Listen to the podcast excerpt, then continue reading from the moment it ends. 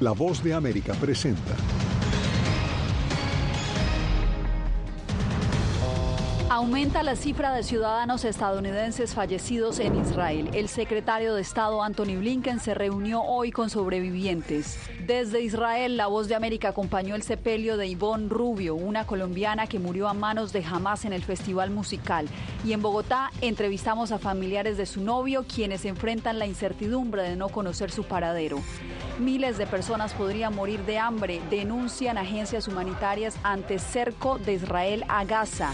Y a seis días de los ataques de Hamas, la ONU prepara la apertura de un corredor humanitario entre la franja de Gaza y Egipto.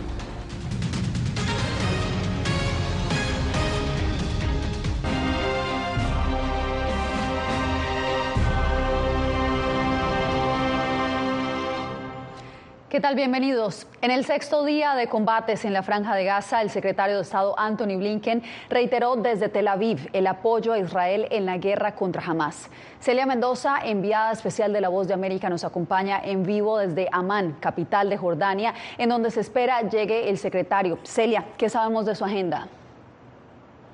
Yasmín, el secretario de Estado de los Estados Unidos estará llegando este viernes a la capital de Jordania, Amán, donde se reunirá con el rey Abdullah de Jordania, pero también con el presidente de la autoridad palestina, Mohamed Abbas. Esto es importante en el contexto del resto de esta visita, ya que de aquí estaría partiendo para reunirse con los líderes de los Emiratos Árabes, Arabia Saudita, Egipto y Qatar. El secretario de Estado Anthony Blinken dijo que jamás no representa al pueblo palestino. Blinken afirmó que en sus reuniones con el primer ministro Benjamin Netanyahu, con el presidente Isaac Herzog, con los ministros y con el recién formado gobierno de emergencia nacional de Israel, discutieron en detalle lo que Israel necesita para defenderse y cómo Estados Unidos puede ayudar a satisfacer esas necesidades, así como las de estadounidenses afectados por este ataque. Esta tarde me reuní con familias de los estadounidenses que fueron asesinados o tomados como rehenes. El primer ministro israelí Benjamin Netanyahu dijo que Hamas debe ser exterminado. Hamas es ISIS. Así como el Estado Islámico fue aplastado, jamás también será aplastado y jamás debe ser tratado exactamente de la misma manera que se trató al Estado Islámico. Durante su viaje a Israel, el líder de la diplomacia estadounidense visitó un centro de ayuda para los damnificados, donde una joven de 24 años, sobreviviente de la masacre en el Festival de Música atacado por Hamas, le agradeció por el apoyo de Estados Unidos a Israel. Nosotros somos fuertes aquí, somos poderosos en este lugar, ahora en Tel Aviv y en todas partes. Gracias, gracias por estar aquí. Por su parte, uno de los líderes de Hamas rechazó admitir que este grupo, considerado por Estados Unidos como terrorista, planeó matar civiles. Musa Abu Marzouk afirmó que el grupo obedeció todas las leyes morales internacionales, reportó el economista. El gobierno israelí publicó las fotos de los bebés asesinados. Sin embargo, las imágenes son extremadamente gráficas y pueden herir las sensibilidades de nuestra audiencia, por lo que hemos decidido no mostrarlas. El apoyo de los Estados Unidos también se demuestra con el anuncio de la visita del secretario de Defensa de los Estados Unidos, quien se encuentra en Bruselas y estará llegando a Israel este viernes. Se reunirá con el primer ministro de Israel, pero también con su contraparte y otros líderes en el país. Esto mientras sigue llegando ayuda militar de los Estados Unidos. Era Celia Mendoza, nuestra enviada especial, reportando desde Amán, Jordania. En este conflicto, varios latinoamericanos son víctimas. En Israel, el periodista Alejandro Ernesto entrevistó a uno de los heridos en los ataques de Hamas y pudo acompañar la dolorosa despedida de la colombiana Ivonne Rubio, una de las 260 víctimas de la masacre de Hamas en el Festival de Música el 7 de octubre. Advertimos que las imágenes pueden ser perturbadoras. Sexto día de la guerra entre Israel y Hamas. Estoy en el Hospital Hadassah, en Jerusalén, para conversar con Moshe Rosen, sobreviviente del ataque al kibbutz Nir Yishak el pasado sábado. Rosen recibió varios disparos en el brazo izquierdo y se recupera en este hospital junto a su esposa. Advertimos que este contenido audiovisual puede herir susceptibilidades de algunas de nuestras audiencias. Esta pareja vive en un kibutz, pequeñas comunidades agrícolas creadas al fundarse el Estado de Israel, en las que se registraron los ataques más violentos y sangrientos del lado israelí. Los kibutz cercanos a la frontera con Gaza reciben regularmente alertas rojas, pero testigos afirman que en esta ocasión los avisos fueron más intensos y reiterados. Mientras nos arrastran, mientras nos empujan, ellos dicen a Gaza y yo le digo, les muestro la forma en que ellos mirieron. Yo ya veo que es tan grave por la hemorragia eh, y porque la liga está abierta, de que yo necesito algún tipo de atención médica eh, inmediata. Una herida que al parecer le salvó la vida, porque le sirvió de excusa para negarse a cruzar la frontera, desconociendo la posible reacción de sus secuestradores. Los invasores toman uno o más rehenes y los obligan a acercarse a una casa para que el dueño de la casa les abra creyendo de que se trata de un amigo como nosotros eh, y en ese momento le disparan acciones violentas de grupos armados que, según testimonio, no solo se han registrado en Israel, sino también en Cisjordania, territorio de ocupación palestina. Hubo un asalto a una caravana fúnebre. Varias personas resultaron heridas. Un padre y su hijo fueron impactados por los disparos a la entrada de la aldea de Al-Zawiya. Después de un gran esfuerzo logramos escapar y llevar a las víctimas a Kusra. Mientras José Rochen y su esposa se recuperan en el hospital, muchos latinoamericanos se han visto impactados por este conflicto, como es el caso de la colombiana Ivonne Patricia Rubio, que fue sepultada hoy en Jerusalén y a quien despidieron cientos de personas, la mayoría latinos residentes en Israel. Ivonne fue una de las casi 3.500 asistentes al Festival de Música Supernova por la Paz, que tuvo lugar el pasado sábado 7 de octubre en Israel. Gracias por dejarnos un trozo de ti abierto un niño de cuatro años, que es lo único que tenemos hoy en día. Que prometemos cuidarlo y educarlo con valores, que por supuesto sabiendo que tú le amaste como a nadie. Ay, qué ay, qué Alejandro Ernesto, Voz de América, Israel. Entre tanto, en Colombia, la familia de Antonio Macías, el novio de Ivonne Rubio, espera señales de vida. Él permanece desaparecido desde el pasado 7 de octubre y estaba con Ivonne en el festival musical cuando ocurrió el ataque. Jair Díaz tiene la historia. Hay posibilidades que él esté herido, o sea, nos dice que sí que puede que él haya recibido una bala. Así relata Joana Macías la posibilidad de que encuentren con vida a su primo Antonio Macías, el colombiano del cual no se sabe nada luego del ataque de Hamas el pasado 7 de octubre en el Festival de Música cerca de la frontera entre Israel y Gaza. Según lo que, lo que sabemos hasta ahora, en Israel eh, se encuentra Antonio, pero como posiblemente como rehén puede ser la posibilidad, es una hipótesis, puede estar herido de pronto en algún refugio o en algún búnker. Antonio se encontraba con su pareja sentimental Ivonne Rubio, la colombiana asesinada junto a nueve amigos más, afirman sus familiares. Desde Colombia recuerdan a Antonio como un ser más alegre, espontáneo y buen padre. Era un padre amoroso, él era un buen novio, buena pareja, siempre tenía una sonrisa, siempre le veía como el lado positivo, eran trabajadores. Una familia que solo espera que Antonio vuelva a casa. Por eso le hacen un llamado al gobierno del presidente Gustavo Petro para que no se escatimen esfuerzos en su búsqueda. Solo queremos como familia que por favor nos ayuden a buscar a nuestro primo. Antonio Macías trabaja en una barbería propia, oficio que aprendió de sus padres, quienes migraron desde Colombia a Israel hace más de 30 años. Jair Díaz, Voz de América, Bogotá.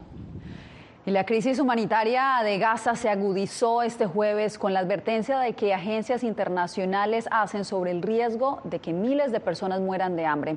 Aseguran que el combustible podría agotarse en cuestión de horas mientras los combates dificultan el suministro de insumos especiales, esenciales. Jacopo Luzzi nos actualiza. Sin agua, sin electricidad y sin comida en casi total oscuridad. Continúa el bloqueo de la franja de Gaza por parte de Israel, como represalia por el ataque de Hamas de la semana pasada. Una situación que las agencias internacionales como la Cruz Roja definieron como posiblemente catastrófica. Si, no podemos distribuir lo que tenemos dentro de Gaza, vamos hacia una catástrofe. Pero ya estamos en la catástrofe. Pero aquí vamos eh, mucho más allá y la situación humanitaria se volverá inmanejable. La única central eléctrica de Gaza cerró el miércoles porque el bloqueo impuesto también por Egipto impide el envío de combustible. Y en pocas horas los generadores de emergencia en la franja se podrían quedar sin energía, afectando principalmente a hospitales. Esto ocurre cuando los ataques aéreos israelíes han matado más de 1.400 personas, incluyendo 447 niños, según el Ministerio de Salud de Gaza. Los médicos describen la situación como sin precedentes. No podemos encontrarles camas de hospital. La unidad de cuidados intensivos está llena. Hay quirófanos abarrotados. Algunos de los pacientes y heridos podrían convertirse en mártires en cualquier momento, pero no podemos ayudarlos debido a la gran cantidad y la escasez de instalaciones y medicamentos. La situación es muy crítica. El ministro de Energía de Israel dijo que los suministros seguirán bloqueados hasta que se liberen los rehenes. Jacopo Luzzi, Voz de América. La ONU advirtió este jueves sobre la grave situación en Gaza y reafirmó su llamado para implementar un corredor humanitario de inmediato. 12 empleados de la ONU ya fallecieron, como nos reporta Ángela González. El secretario general del equipo incrementaron los esfuerzos para lograr un corredor humanitario. Suministros en bodegas en el Golfo aguardan para ser trasladados por tierra mientras la población en Gaza ya no tiene dónde refugiarse.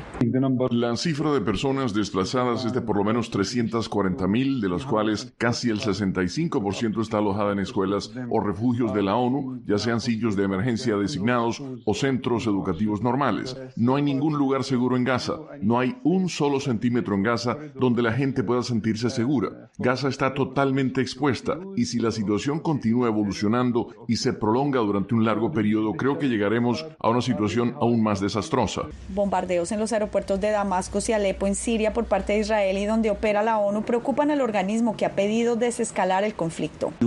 Continuaremos el contacto con todos, incluido el Consejo de Seguridad, para que la comunidad internacional asuma su responsabilidad y tome la iniciativa y ponga fin a este ataque contra nuestro pueblo. Pero lo más importante es que eso requeriría enviar asistencia humanitaria a los 2,3 millones de palestinos que viven en la franja de Gaza. Tiene que haber una intervención humanitaria para evitar una catástrofe que se avecina. Según reportes, Egipto ha permitido la llegada a su país de vuelos internacionales con suministros humanitarios de la ONU y el secretario general sostiene conversaciones también con el gobierno de Omán. Ángela González, Voz de América, Naciones Unidas, Nueva York. Y este jueves el número de estadounidenses fallecidos en Israel aumentó a 27, mientras que 14 más permanecen desaparecidos. Así lo actualizó hoy la Casa Blanca. Desde allá precisamente nos acompaña Jorge Agobián. Jorge, cuéntanos qué está haciendo la administración Biden para asegurar el regreso de sus nacionales. Yasmín, a partir de este viernes el Departamento de Estado pondrá a disposición vuelos charter para que ciudadanos estadounidenses y sus familiares directos, quienes no han podido acceder a vuelos comerciales, puedan regresar de manera seguro al país. Eso mientras la Casa Blanca asegura que está explorando otras opciones, entre ellas traslados vía marítima y terrestre. Por su lado, también el portavoz del Consejo de Seguridad Nacional de la Casa Blanca, John Kirby, abogó para que Israel acceda a la creación de un un corredor humanitario al tiempo que indicó que Washington se mantendrá apoyando durante el tiempo que sea necesario a Israel con asistencia militar. Eso sí, fue muy claro en el papel de Estados Unidos. Escuchemos. No hay planes ni intenciones de enviar tropas estadounidenses al terreno. Por lo tanto, no hay esfuerzos de planificación activa en marcha para hacerlo. Y los israelíes han dejado claro que no lo acogerían con agrado en ningún caso. Por otro lado, la enviada de Estados Unidos para combatir el antisemitismo dijo sentirse impactada por los comentarios del presidente colombiano Gustavo Petro en los que comparó al gobierno de Israel con el nazismo. La funcionaria estadounidense escribió en su cuenta, en su cuenta de Twitter o X lo siguiente, voy a citarlo para ustedes. Condenamos enérgicamente sus afirmaciones y le solicitamos que condene a Hamas, una organización designada como terrorista por los crueles asesinatos de hombres, mujeres y niños israelíes. Yasmín, vuelvo contigo. Jorge Agobián informando desde la Casa Blanca. Gracias por el reporte. Bien, y también hay afectados de otros países. Hoy se realizó el primer vuelo de evacuación de argentinos desde Israel. Llegaron a Roma en el aeropuerto militar Mario de Bernardi, según informó el canciller Santiago Cafiero. 235 argentinos están inscritos en el registro de evacuación consular. La Fuerza Aérea Colombiana también envió un vuelo de evacuación. Hicieron escala en Lisboa 111 nacionales. Brasil también tiene una población de 14 mil en Israel y 6 mil en Palestina. El primer grupo de evacuados ya llegó a Brasilia con 211 pasajeros. El Salvador y México también informaron que recibieron a un grupo de sus nacionales. Usted no se mueva cuando volvamos. Ecuador prepara elecciones en la segunda vuelta presidencial. Hablamos de los retos que enfrentará el nuevo mandatario.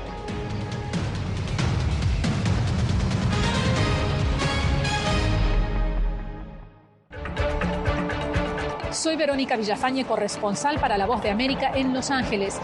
La Voz de América me ha dado el espacio para contar las historias de personas excepcionales y continuar informando sobre las noticias más importantes y relevantes para nuestra audiencia, presentando los hechos de forma imparcial y con fuentes confiables, principios fundamentales del periodismo. Por eso valoro trabajar con La Voz de América, donde la prensa libre importa. Actualidad. Que la inteligencia artificial va a estar presente en nuestro día a día. Intentan sacarse de encima a trabajadores. Análisis. El cambio climático está teniendo muchísimos impactos. Que afecta siempre a los más vulnerables. La región necesita ayuda. Debate. Proteger a las escuelas con armamentos. Es una total eh, ridícula, es algo inverosímil. Con la información más allá de los titulares. Todas las semanas por La Voz de América. Desde Washington, le saluda Gonzalo Abarca. Soy Claudia Saldaña, corresponsal de La Voz de América en El Salvador. Ejercer el periodismo es un desafío que crece constantemente frente a la complejidad del escenario político de mi país. Presentar todas las voces, todos los ángulos y el contexto nos permite ofrecer a ustedes, nuestras audiencias, un panorama más completo de nuestra realidad. La imparcialidad está en el ADN de la BOA y me siento orgullosa de ser parte de este gran equipo de profesionales que demostramos cada día por qué la prensa libre importa poder ser la voz de la denuncia de tantas personas que sienten fuertemente vulnerados sus derechos. Una de las, de las patas que sostiene la democracia debe ser la libertad de prensa. Periodismo, la prensa libre importa, una coproducción de La Voz de América con nuestras afiliadas en la región. ¿Cómo garantizar que las voces lleguen a quien tienen que llegar? Impunidad, indolencia de la justicia son nuestros principales enemigos. Disponible en vozdeamerica.com.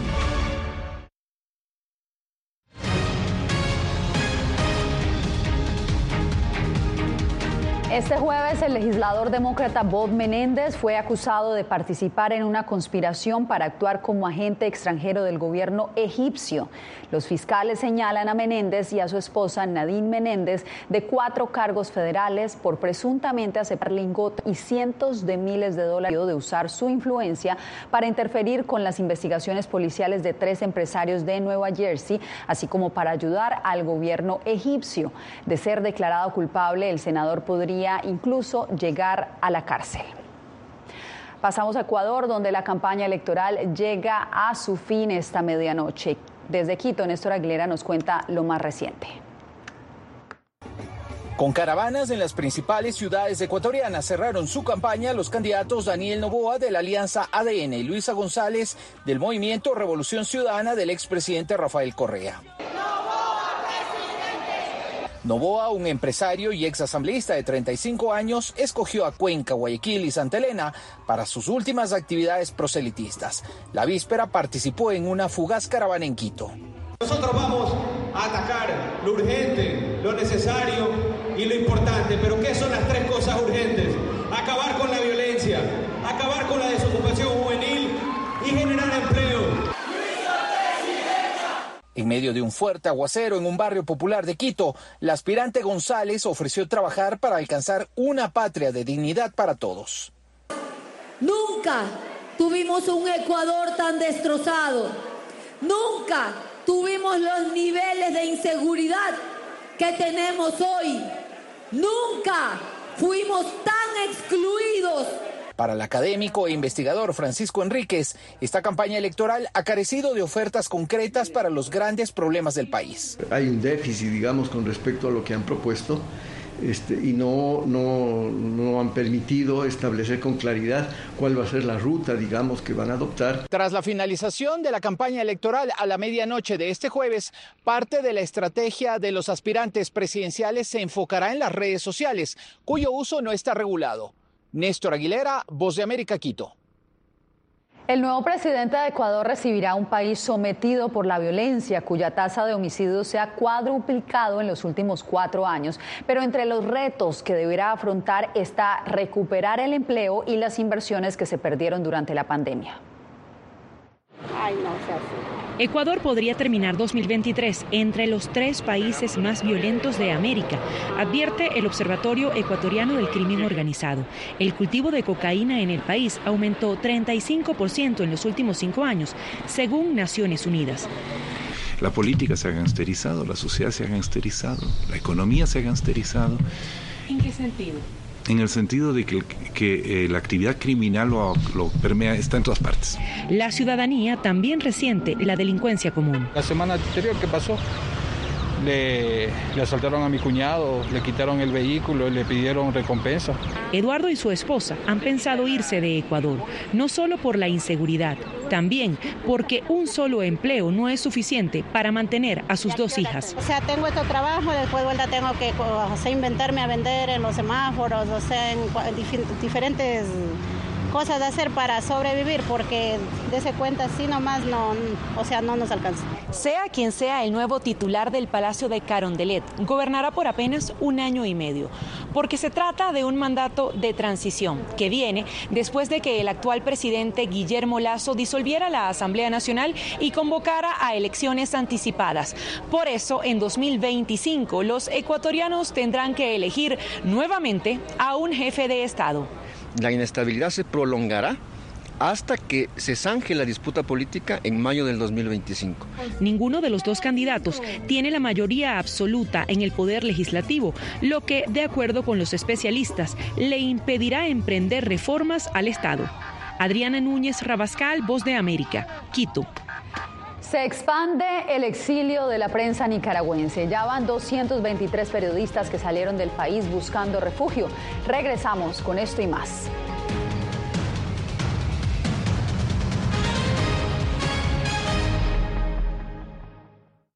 Soy Belén Mora, periodista de La Voz de América. Como reportera y presentadora tengo la responsabilidad de acercarles las historias que se generan en Washington y que impactan tu entorno cercano.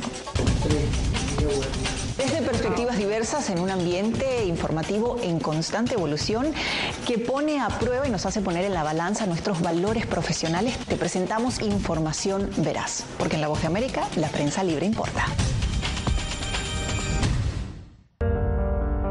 En tiempos de cambios, cuando el mundo parece incierto y lo que escuchamos no refleja lo que vemos, buscamos la verdad la pantalla de Cuando nos cuentan solo una parte de la historia, perdemos la confianza. En momentos de crisis, nuestros sueños, esperanzas y deseos de un mejor mañana dependen de una prensa libre. En La Voz de América te traemos las historias que la gente se arriesga a ver. Conectamos el mundo lo unimos con la verdad.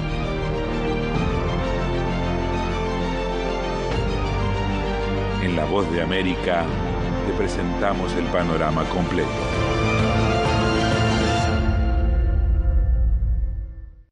Soy Jacopo Luzzi, reportero de La Voz de América aquí en Washington, D.C. Ya sea informando desde el Capitolio, desde la Casa Blanca, cubriendo el impacto del cambio climático, el impactante tema migratorio, o subir en un avión y cruzar medio mundo para estar en el lugar de la noticia con la información precisa y veraz, este es mi compromiso como periodista. Un compromiso de vida profesional que comparto con ustedes, porque en La Voz de América la prensa libre importa.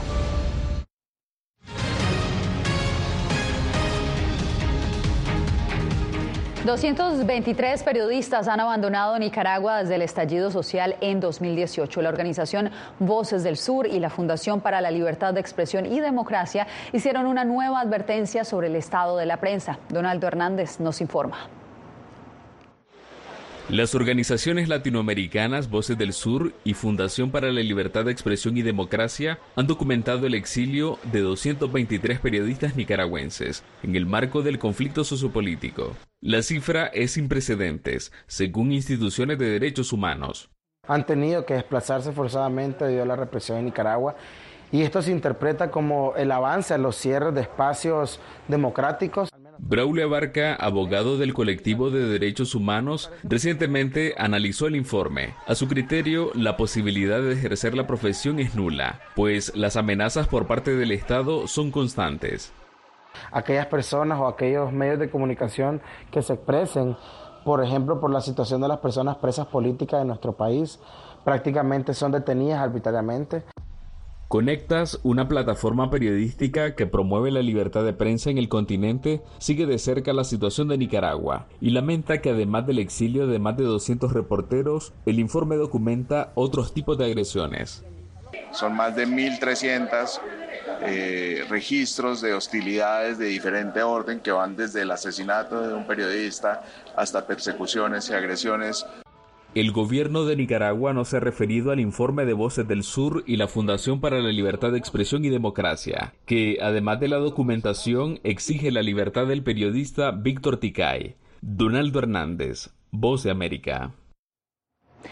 Bien, y si tiene su teléfono celular a la mano, lo invitamos a acceder a todo el contenido original de La Voz de América. Es muy sencillo. Usted solamente debe escanear el código QR que está viendo en pantalla. Desde allí lo guiaremos a descargar nuestra aplicación Boa Plus. Allí también podrá ver no solo nuestras noticias, también las series especiales y los documentales exclusivos que producimos aquí en La Voz de América.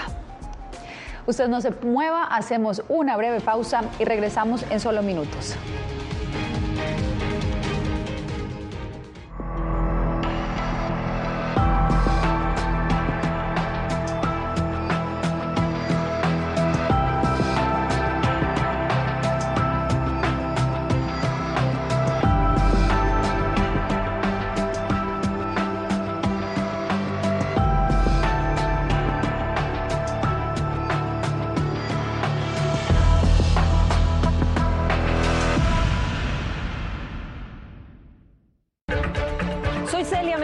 Corresponsal internacional de La Voz de América.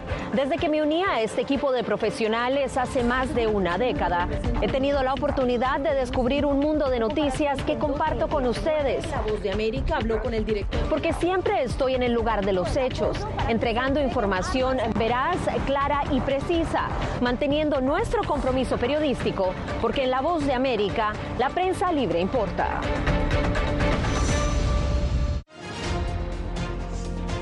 Actualidad. Que la inteligencia artificial va a estar presente en nuestro día a día. Intentan sacarse de encima a trabajadores.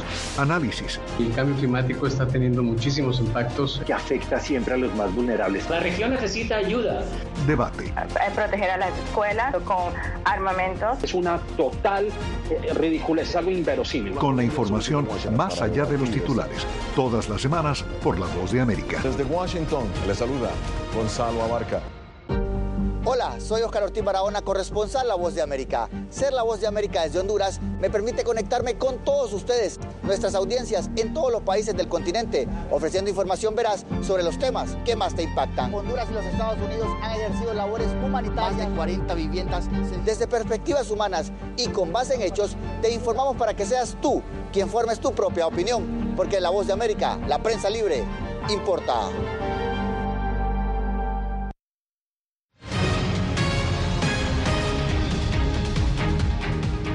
Gracias por seguir con nosotros en el Mundo al Día. Y seguimos con Goliat, una calabaza de 1.246 kilos que estableció un nuevo récord mundial como la más pesada. El ganador fue Travis Ginger de Minnesota, un profesor de horticultura, quien obtuvo el primer puesto en el concurso anual de pesaje con el singular vegetal. Ya lo están viendo ahí, enorme. El mismo contó que manejó 33 tres horas para presentar a Goliath en la versión número 50 del Campeonato Mundial de Pesaje de Calabazas en Half Moon Bay, en California. De esta manera llegamos al final de esta misión. Gracias por seguirnos.